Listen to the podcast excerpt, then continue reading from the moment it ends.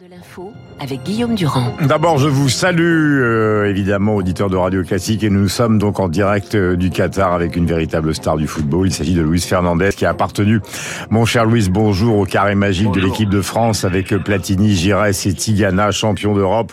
Vous êtes le seul entraîneur à détenir au nom du PSG une Coupe d'Europe, la Coupe des Coupes. On vous en félicite. Vous avez même été entraîneur, donc, au Qatar. Alors, il y a des questions, Luis. euh, Bienvenue de deux ordres. Vous qui êtes sur place, qui travaillez comme consultant, est-ce que vous avez l'impression de vivre une ambiance très particulière par rapport aux autres Coupes du Monde, étant donné le contexte? Ou est-ce que, bon an, mal an, vous, vous avez le sentiment de, de vivre une Coupe du Monde normale? D'abord déjà, euh, il faudrait aussi les, les féliciter à, pour leur euh, très très belle cérémonie d'ouverture, parce que j'ai beaucoup aimé, j'ai beaucoup apprécié, parce que je pense que ils ont montré qu'ils étaient capables de, de, faire participer tout le monde. Et euh, maintenant, quand on est là, quand on est présent, quand on est euh, entouré par tout ce, ce monde, tout ce monde de, du monde du football, beaucoup de supporters, on fait les déplacements, beaucoup de supporters sont là, sont sur place, et euh, voilà, on a eu un, un premier aperçu. Bon, c'est vrai que le match n'a pas été d'un grand niveau. Euh, le Qatar a été battu euh, très, euh, très logiquement, mais moi, en tant que consultant, euh, j'ai essayé de faire passer, euh, faire vivre ma passion, la passion que, que l'on a quand on est on a été euh, joueur ou entraîneur, d'essayer de, Mhm. de voir ce que l'on voit, d'essayer de bien le raconter, de bien le dire à l'antenne, voilà. Euh, le Qatar est un pays qui, en 30 ans, est, est sorti de l'anonymat pour devenir une des puissances gazières euh, les plus phénoménales du monde. Donc, euh, évidemment, tout ça a des contreparties euh, qui peuvent être contestées par les footballeurs. Est-ce que vous croyez, Louis, parce que vous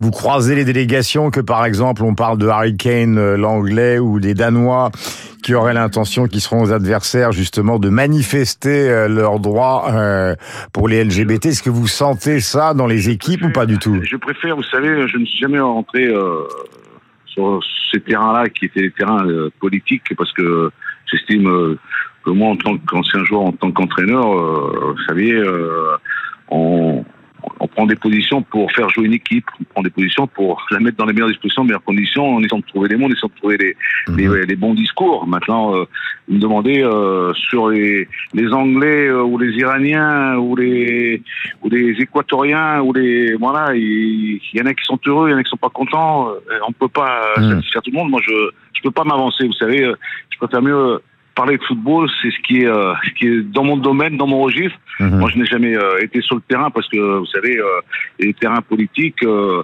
et moi, la politique, non. Je suis un, un politique dans le monde du football, dans le sport, dans celui dans lequel je suis. Là, je pourrais éventuellement vous dire, voilà, j'ai, j'aime, va- ce, ce joueur. Ouais, on, Voilà. on, on, on va y arriver, mais, Mais, je comprends, je, je respecte les prises de position des gens. Hein. C'est chacun Hmm.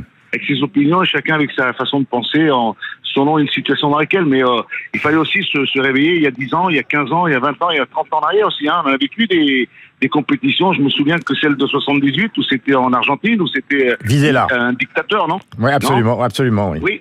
Et personne, ne se- tout le monde se taisait, tout le monde a joué, tout le monde. Alors c'est pour ça que je préfère ne rien dire. Alors laissons euh, le, que le football euh, Alors tout le soit monde, roi, que le football, euh, que l'ambiance pour que soit présente, c'est tout ce qu'on demande. Hein, voilà. Voilà. Euh, le foot, tout le monde ne s'est pas tué au moment de l'Argentine, bien évidemment, mais euh, la compétition s'est déroulée, les Argentins l'ont emporté. Il y a les questions Oui. sportives, Louis, qui sont évidemment d'un registre euh, que vous souhaitez plutôt aborder. Il y a beaucoup de gens dans la presse ce matin à Paris, alors je sais pas si c'est pareil, qui se demandent finalement pourquoi Deschamps a emmené Benzema, parce qu'en gros, je lis Grégory Schneider dans Libération, ben, il considère que Benzema était blessé depuis maintenant suffisamment de temps qu'on pouvait prévoir qu'à l'entraînement il se reblesserait et donc euh, c'était très compliqué de miser sur lui. Il a finalement pris un, un avion dimanche matin à 8h08 pour Madrid. Ouais. Est-ce que c'est une Ouais. erreur de Deschamps de l'avoir emmené? Vous savez, c'est facile. de- on est toujours, c'est comme euh, assez souvent, j'ai les commentaires après les matchs. Dites-moi-le avant, ne me le dites pas après. Alors, c'est-à-dire que, vous savez, on peut jamais, euh, on peut, par rapport à, à un garçon comme Karim Benzema qui a été, euh, qui nous a réalisé, qui a fait une saison euh, Extraordinaire. et en même temps en ayant ce, ce prix suprême, comment dire, ce ballon d'or et, et en, en étant sélectionneur comme Didier, Didier Deschamps, un sélectionneur qui est là depuis 10 ans, déjà 10 ans, et qui réalise de, de belles choses et qui fait des, nous a amené ce titre de champion du monde. Alors, il était dans le, il était euh, pour le prendre, il doit le prendre, il doit le sélectionner, oui. Alors, ensuite, parce qu'il avait, euh, il finissait une saison un peu, euh, vous savez, euh, quand il a obtenu son, et puis qu'après on a, il y a un relâchement, il y a peut-être une blessure qui se contracte, il y a peut-être quelque chose qui arrive, et après il faut le soigner, il faut de le traiter. Alors maintenant, euh, les commentaires vont bon train. Mhm. Euh, moi, je l'aurais fait de même comme Didier Deschamps, je l'aurais sélectionné, je l'aurais fait venir.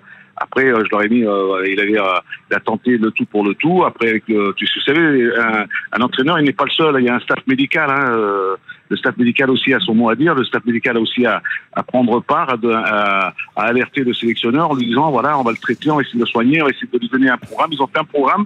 Bon, ben, le programme a fait qu'il a, il a rechuté. C'est une rechute. Alors c'est une rechute. C'est une rechute au quadriceps gauche qui a été donc validée par un IRM, trois semaines d'arrêt.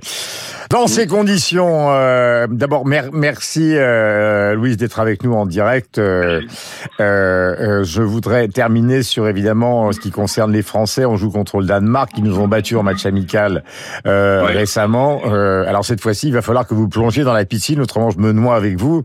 Euh, on, on- on passe ou on passe pas? Parce qu'on a quand même un groupe extrêmement facile quand on pense qu'il y y, a des groupes qui sont Non, beaucoup plus durs.